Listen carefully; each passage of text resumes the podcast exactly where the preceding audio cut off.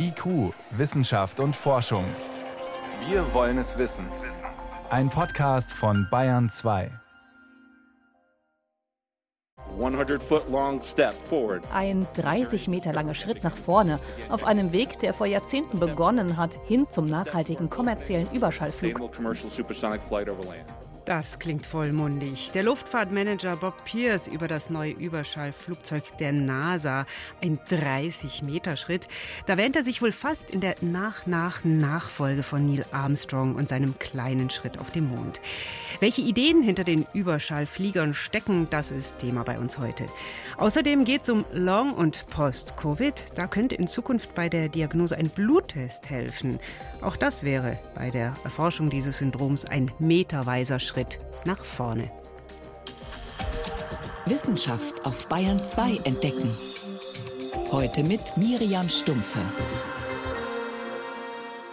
Als in den 70er Jahren das erste Mal eine Concorde, das Überschallflugzeug mit der spitzen nach unten gebogenen Nase abhob, da war das ein großes Versprechen. Noch schneller, noch schnittiger sollte die Zukunft des Fliegens werden. Eine Reise in die USA? Dreieinhalb Stunden, nur noch ein Katzensprung. Doch die Begeisterung ist damals schnell verflogen. Zu teuer, zu laut und dann im Jahr 2000 ein schrecklicher Unfall beim Start in Paris mit über 100 Toten. Vor gut 20 Jahren wurde das letzte Überschallpassagierflugzeug eingemottet. Der Traum vom superschnellen Fliegen schien ausgeträumt. Aber nix da. Die NASA hat vor ein paar Tagen ein neues Überschallflugzeug vorgestellt. X-59 heißt es. Mein Kollege Stefan Geier verfolgt diese Pläne schon länger. Stefan, warum jetzt das ein neues Überschallflugzeug? Das habe ich mich ehrlich gesagt auch gefragt. Wir leben ja nicht mehr im 20. Jahrhundert. Damals hat man gesagt, schneller, höher, weiter. Dann äh, ist man lange Zeit Überschall geflogen, erst beim Militär, dann auch zivil mit der Concorde zum Beispiel. Aber heute, da reden wir ja über CO2-Ausstoß. Wir wollen die Luftfahrt grüner machen. Da passt es eigentlich nicht so dazu. Aber jetzt gibt es eben die NASA und auch die japanische Weltraumorganisation sowie mehrere private Firmen, die sagen eben doch, wir wollen Überschall wieder für alle zugänglich machen. Und was wollen Sie da jetzt äh, machen, ganz konkret, die NASA? Also zumindest wollen Sie erstmal herausfinden, ob es überhaupt möglich ist, leisere Überschallflugzeuge zu bauen, weil dieser Knall, dieser Überschallknall, den wir von der Concorde vielleicht noch im Ohr haben, ein unglaubliches Getöse, mit dem dieses Flugzeug geflogen ist, das war das, was so viele gestört hat. Und selbst wenn es so ein Flugzeug heute gäbe, es dürfte gar nicht über Land fliegen. Auch die Concorde durfte erst wieder über dem Meer richtig Gas geben, weil man eben gesagt hat, dieser Überschallknall ist zu laut. Das geht nicht, das stört die Menschen, das stört die Tiere. Und da will man jetzt ran und das Ganze leiser machen. Ja, und wie sieht es dann aus, das Modell, das die NASA vorgestellt hat? Sie haben es recht gut inszeniert in Ihrem Video. Also da kommt erstmal eine kleine Spitze aus der Garage gefahren, eine lange Nase und dann kommt noch mehr Nase und noch mehr Nase. Und am Schluss steht da so ein 30 Meter langes Flugzeug. Ein Drittel davon ungefähr ist Nase wie eine ganz spitze Nadel vorn dran. Ansonsten sieht's, würde ich mal sagen, es sieht schnittig aus. Ja. Man hat ja, wenn man Überschall fliegen will, immer das Problem, man muss gegen die Kräfte der Natur kämpfen, genauer gegen den Luftwiderstand. Und das hat man jetzt versucht bei diesem Flugzeug X59 heißt es, mit dem Design zu lösen. Hat man mehrere Kniffe angewendet. Einer der wichtigsten ist eben eine sehr lange spitze Nase. Der Knall, um den es geht, wie entsteht der eigentlich beim Überschall? Kann man sich so ein bisschen vorstellen, äh, wenn man an einem ruhigen See steht und man schmeißt einen Stein rein, dann äh, breiten sich ja Wellen aus, kreisförmig von der Mitte in alle Richtungen. Beim Schall ist das genauso. Wenn ein Flugzeug fliegt, breitet sich auch der Schall in alle Richtungen aus. Und ich fliege aber jetzt in eine Richtung und wenn ich schneller fliege, als diese Schallwellen sich ausbreiten, dann überhole ich sozusagen den Schall in Flugrichtung und dann verdichtet sich die Luft da, da entsteht eine massive Druckwelle und die will sich entladen und solche Wellen entstehen an vielen Stellen des Flugzeugs, an den Kanten, an der Cockpitscheibe, am Flügel, am Rumpf und so weiter und dann vermischen sich diese Drucksprünge auf dem Weg zur Erdoberfläche und dann knallt es eben. Also wenn es so ganz lang und spitz ist, dann hilft es, diese Schallwellen, die sich da aufstauen, zu entzerren. Da hilft die Spitze auf jeden Fall. Am liebsten hätte man ja eine fliegende Nadel, aber das ist eben schwierig. Und ähm, eben an, auch an anderen Stellen versucht man jetzt eben mit Hilfe von Design, mit neuen Beschichtungen, mit neuen Materialien, diese mehreren Verdichtungsstoßwellen eben zu entzerren. Mit welchen Details noch geht man da vor? Normalerweise würde man ja sagen, der Pilot will ja rausschauen. Ne? Der will ja wissen, wo man hinfliegt. Man braucht also eine Windschutzscheibe. Dann sagt aber der Ingenieur, du, Windschutzscheibe ist eigentlich relativ schlecht, eben wegen dieses Luftwiderstands. Und deswegen hat man hier jetzt keine Windschutzscheibe eingebaut. Die Piloten sehen nur über Kameras, wo sie hinfliegen. Zweiter Punkt, das Triebwerk. Hier hat man das Triebwerk hinten oben auf das Flugzeug gebaut und die Idee ist eben, die Druckwelle, der Schallmauer, über die wir gerade gesprochen haben, diese Stoßwelle aufzufächern. Das heißt im Wesentlichen nichts anderes, als das über die Zeit und über die Strecke zu dehnen, kann man sich vorstellen, wie, naja, man will den Schall verteilen. Und das geht eben durch so neues Design. So die Hoffnung. Die Hoffnung, eben geflogen ist das Flugzeug, das die NASA vorgestellt hat, noch nicht, oder? Nein, man hat es äh, aus der Garage gefahren, gut inszeniert. Die Testflüge sollen später dieses Jahr folgen. Man muss aber dazu sagen, dieses Flugzeug ist zum Experimentieren. Das ist eine Testplattform, ein Laborflugzeug könnte man sagen. Das ist jetzt kein Prototyp, wo man sagt, ja, die Schraube noch und hier machen wir noch ein bisschen andere Farbe und dann ab zum Flughafen. Da sind wir weit davon entfernt.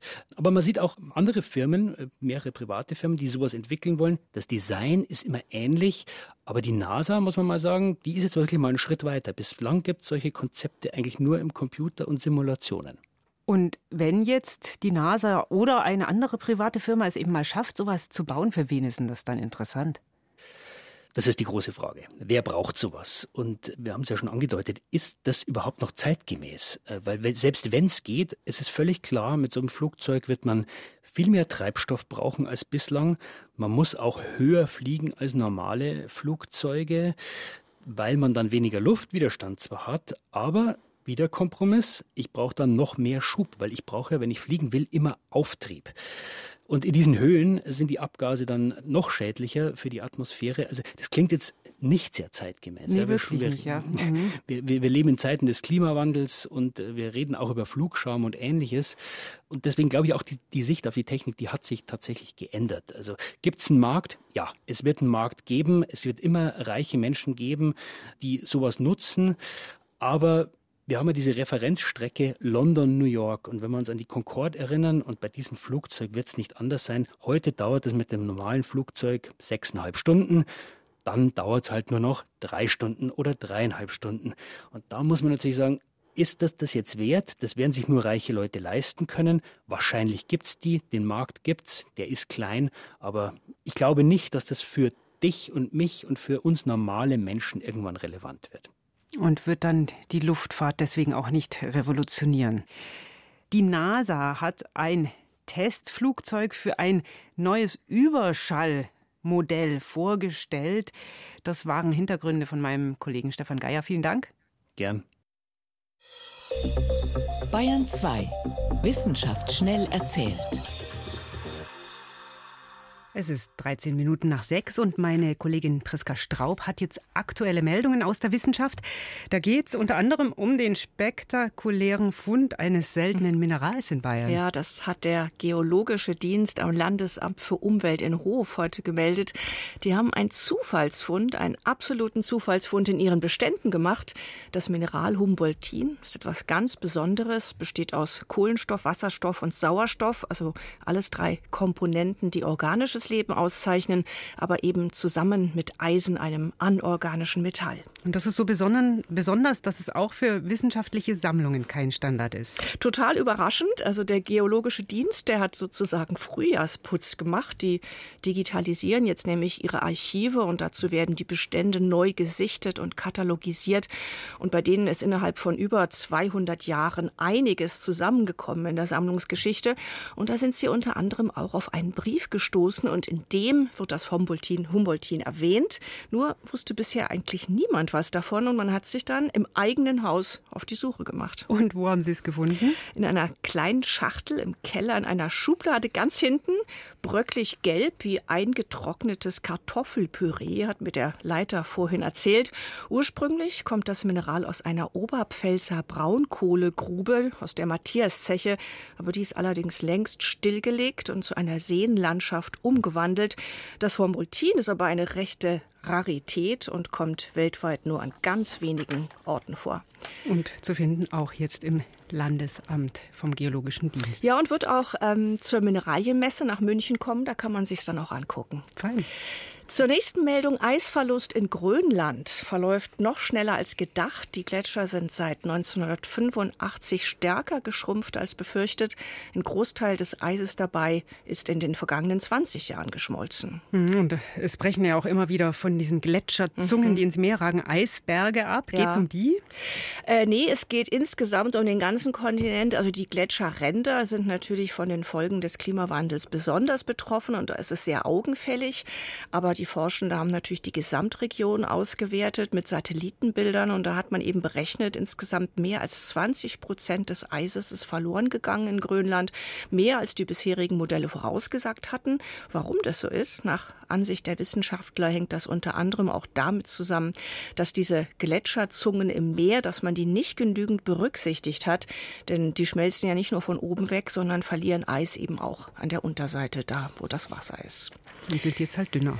Zum Schluss noch was zum Thema Alzheimer. Gibt es nach wie vor viele ungeklärte Fragen und es gibt keinen Durchbruch, was die Medikamente betrifft. Da tritt man seit Jahrzehnten mehr oder weniger auf der Stelle.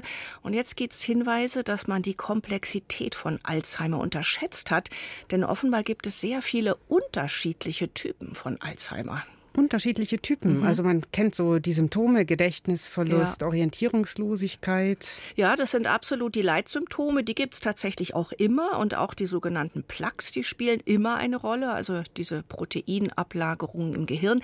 Aber die Ursachen dafür, die könnten jeweils andere sein. Eine Alzheimer-Forscherin aus Amsterdam, der ist es jetzt gelungen, fünf unterschiedliche Subtypen bei Alzheimer zu identifizieren. Dazu hat sie das Nervenwasser aus dem Rückenmark Rückenmark von Alzheimer-Patienten untersucht, auf 4000 verschiedene Proteine getestet. Also künstliche Intelligenz war da auch mit, davon, mit auf der Partie. Und ganz unterschiedliche Gruppierungen hat sie dabei gefunden, sehr markante Gruppen. Und da gibt es zum Beispiel Hinweise auf ein überaktives Immunsystem oder eben auch darauf, dass die sogenannte Blut-Hirn-Schranke durchlässig geworden ist. Die kann dann das Hirn nicht mehr ganz so gut schützen. Kurzum, Alzheimer ist nicht gleich Alzheimer, so scheint es, sondern hat unterschiedliche Ursachen und dafür, so die Forscherin, bräuchte es dann wiederum jeweils ganz speziell angepasste Therapien. Hm. Fünf unterschiedliche Typen von Alzheimer, immer weniger Eis in Grönland und ein Mineral, das aussieht wie vertrocknetes Kartoffelpüree. Vielen Dank, das waren die Meldungen mit Priska Straub. IQ, Wissenschaft und Forschung. Wenn Sie mehr wissen wollen, Hintergründe zum Programm von IQ finden Sie unter bayern2.de. IQ, Wissenschaft und Forschung. Montag bis Freitag ab 18 Uhr.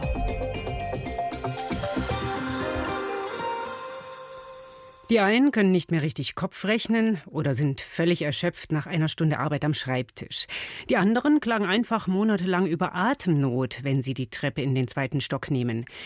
Viele Menschen haben eine Corona-Infektion nicht gut weggesteckt. Sie klagen noch Wochen und Monate danach über Spätfolgen, Long- bzw. Post-Covid. Ein zermürbender Zustand, denn nicht nur die Behandlung ist schwierig, schon die Diagnose ist kompliziert. Long-Covid hat so viele verschiedene Symptome, dass sich Ärztinnen und Ärzte oft schwer tun, eindeutig zu sagen, sie haben Long-Covid. Jetzt haben Forscher Hinweise im Blut von Patienten gefunden, die helfen könnten. Wie? Darüber spreche ich gleich mit einem Long-Covid-Experten. Die wichtigsten Fakten zur Krankheit fasst erstmal Franziska Klein zusammen. Long-Covid und Post-Covid. Was ist der Unterschied? Long-Covid heißt es, wenn die Symptome länger als vier Wochen bleiben, also deutlich länger als eine normale akute Infektion. Bei Post-Covid dauern die Symptome länger als drei Monate. Und die Symptome sollten nicht anders erklärbar sein, also nicht zum Beispiel durch eine Grippe oder eine Depression. Es kann auch vorkommen, dass die Symptome nach drei Monaten erst wiederkommen. Auch dann spricht man von Post-Covid. Long-Covid. Die Symptome. Kurz gesagt, viele. Manche Untersuchungen gehen von etwa 200 möglichen Symptomen aus. Diese Symptome können entweder alleine auftreten oder auch mehrere gleichzeitig. Die häufigsten sind Atemprobleme, Müdigkeit bis hin zum chronischen Erschöpfungssyndrom, der sogenannten Fatigue, Brust- oder Muskelschmerzen, Stimmungsschwankungen und Konzentrationsstörungen. Aber es gibt auch außergewöhnlichere Symptome, wie etwa einen Tremor oder sogar Haarausfall. Wie lange die Symptome jeweils dauern, ist unterschiedlich. Long-Covid. Therapieoptionen. Eine einheitliche Therapie für Long-Covid gibt es bisher noch nicht. Dafür sind die Symptome zu unterschiedlich. Es werden also vor allem die einzelnen Symptome behandelt. Bei körperlichen Schmerzen zum Beispiel mit einer Physiotherapie, bei depressiven Verstimmungen wiederum mit einer Psychotherapie und bei Entzündungen im Körper mit entzündungshemmenden Medikamenten. Wie viele sind betroffen? Genaue Zahlen gibt es zu Long-Covid bisher nicht. Eine Studie von 2023 geht davon aus, dass etwa 10 Prozent der Corona-Infizierten Long- oder Post-Covid bekommen. Allerdings kommen Studien bei diesem Thema zu sehr unterschiedlichen Ergebnissen, weil sie zum Beispiel von verschiedenen Krankheitsdefinitionen ausgehen oder unterschiedlich messen. Entsprechend gehen manche Studien von etwas weniger Betroffenen aus. Long-Covid. Die Ursachen. Woher Long-Covid kommt, ist bisher nicht vollständig geklärt. Aber die Forschung hat verschiedene Ansätze. Es könnte zum Beispiel ein Fehler des Immunsystems dahinter stecken. Dadurch könnten im Körper vorhandene Krankheitserreger reaktiviert werden, das heißt wieder auftreten, wie zum Beispiel das Epstein-Barr-Virus. Oder es bleiben Coronaviren im Körper zurück und führen zu Entzündungen in Gefäßen. Forschende haben auch herausgefunden, dass bei Long-Covid-Patienten ein Gen bzw. ein Chromosom leicht verändert ist. Das heißt nicht, dass jeder mit dieser Veränderung Long- oder Post-Covid bekommt, aber die Wahrscheinlichkeit steigt. Auch wer am häufigsten betroffen ist, ist bisher unklar. Es gibt Hinweise darauf, dass das Risiko nach einem schweren Verlauf höher ist. Das gleiche gilt für Menschen mit Vorerkrankungen wie zum Beispiel Diabetes oder starkem Übergewicht. Und grundsätzlich könnten Frauen häufiger betroffen sein als Männer, genauso wie Menschen jungen und mittleren Alters häufiger betroffen zu sein scheinen als ältere Menschen oder Kinder. Aber letztendlich bleibt, es kann jeden treffen. Und wen genau? Das lässt sich bisher noch nicht sagen. Aber in Zukunft, da könnte wenigstens die Diagnose leichter werden. Ein Forscherteam aus Zürich hat Spuren im Blut von Long-Covid-Patienten entdeckt, sogenannte Biomarker, die typisch sind für die Erkrankung. Die könnten den Ärztinnen und Ärzten bei der Diagnose von Long-Covid helfen. Wie, das konnte ich vor der Sendung Professor Andreas Stallmach fragen. Er ist in Deutschland einer der Pioniere zur Long-Covid-Forschung, leitet das Long-Covid-Zentrum am Universitätsklinikum Jena. Und von ihm wollte ich erst mal wissen, was sind das für Biomarker? Es handelt sich hier um eine sehr komplexe Untersuchung. Die Kollegen aus Zürich haben in den Blutproben von Patienten nach mehr als 6500 verschiedenen Eiweißen gesucht. Das sind Eiweiße, die Immunreaktionen steuern, das sind Eiweiße, die die Durchblutung steuern, aber auch Eiweiße, die bei körpereigenen Abwehrreaktionen aktiviert werden. Also ein ganz, ganz buntes Panel. Im Grunde genommen ist es so ein bisschen so, wenn Sie so eine Untersuchung machen, dass Sie mit einer ja, Schrotschussflinte in den Himmel schießen und hoffen, dass eine gebratene Gans runterfällt. Das heißt, Sie wissen nicht, was Sie suchen, sondern Sie gucken ganz, ganz breit und finden dann bei einer bestimmten Patientengruppe ein Signal. Und was haben Sie da jetzt gefunden? Diese Signale, die gefunden werden, die weisen auf Veränderungen im Komplementsystem hin. Was ist das? Das Komplementsystem ist ein Teil des unspezifischen Immunsystems, was bei Entzündungsreaktionen, aber auch bei allergischen Reaktionen zum Beispiel aktiviert wird. Und hier gibt es ganz unterschiedliche Kaskaden, also Reaktionsketten, und diese Reaktionsketten sind verändert und äh, weisen darauf hin, dass in den Blutgefäßen, dass wir hier Interaktion haben und dass möglicherweise eine entzündungsbedingte Durchblutungsstörung in kleinen Gefäßen bei Patienten mit Post-Covid vorliegt. Also da verläuft, wenn der Körper sich gegen das Virus wehrt, etwas anders als bei anderen Patienten. Kann man sagen, wer anfällig ist für so eine Reaktion? Also wir wissen, dass bestimmte Gruppen von Menschen anfälliger sind für Post-Covid. Da gehört zum Beispiel das weibliche Geschlecht dazu, Frauen. Auch Übergewicht ist ein Risikofaktor, wenn in der Vergangenheit funktionelle Erkrankung, also zum Beispiel Reizdarm oder Fibromyalgie-Syndrom bestand, ist das ein Risikofaktor für Post-Covid. Dann gibt es genetische Veränderungen, die eine Bereitschaft für die Entwicklung eines Post-Covid-Syndroms begründen. Also die sind anfälliger, aber man kann das nicht von Anfang an sagen, du wirst Post-Covid bekommen wahrscheinlich. Das ist die spannende Perspektive, die sich aus dieser Untersuchung ergibt, dass wir Biomarker haben, die also zu Beginn der Erkrankung darauf hinweisen, dass im weiteren Verlauf ein Post-Covid-Syndrom entsteht. Und ähm, das bedeutet, dass wenn wir diese Untersuchung in die tägliche Routine überführen können, dann hätten wir einen diagnostischen Test und können bei Patienten, die post-Covid gefährdet sind, diesen Test durchführen und dann sehen, ja, hier ist ein Risiko. Und die nächste Stufe wäre natürlich dann zu überprüfen, ob man bei diesen Patienten mit medikamentösen Interventionen das Risiko für ein Post-Covid-Syndrom senken kann. Was könnte man denn da machen? Also man kann sich zum Beispiel überlegen, ob man Medikamente einsetzt, die die Virusvermehrung reduzieren. Man kann überlegen, ob man Medikamente einsetzt, die gegen entzündliche Prozesse gerichtet sind. Das Problem ist ja, dass Gott sei Dank nicht jeder ein Post-Covid-Syndrom entwickelt. Wir hatten bei den ersten Infektionswellen eine Wahrscheinlichkeit von fünf bis sechs Prozent, dass Patienten ein schweres, lang andauerndes Post-Covid-Syndrom entwickeln. Jetzt gibt es neue Varianten.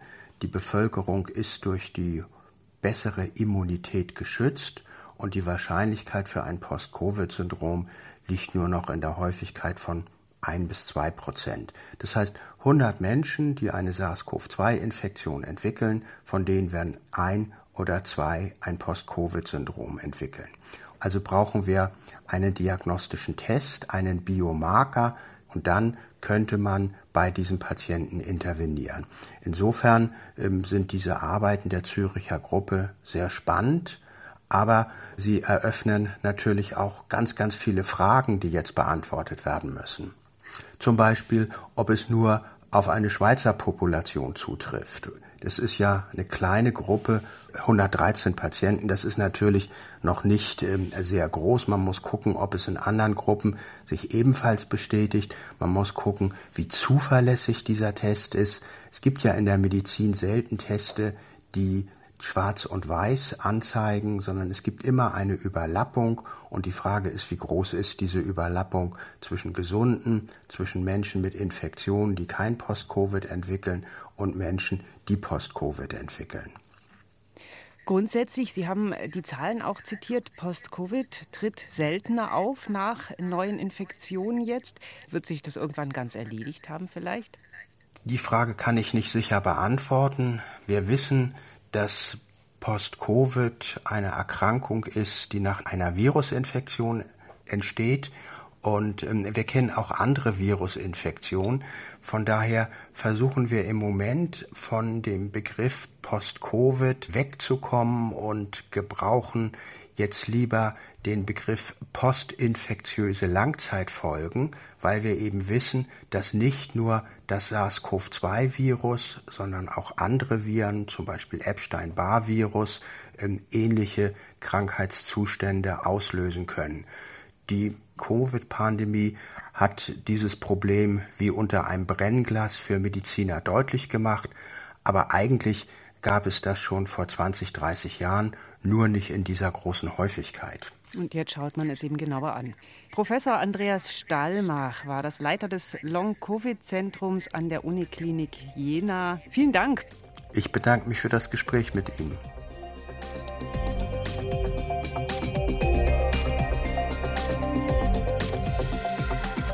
Und für heute war es das aus der Wissenschaft. Ich bin Miriam Stumpfe.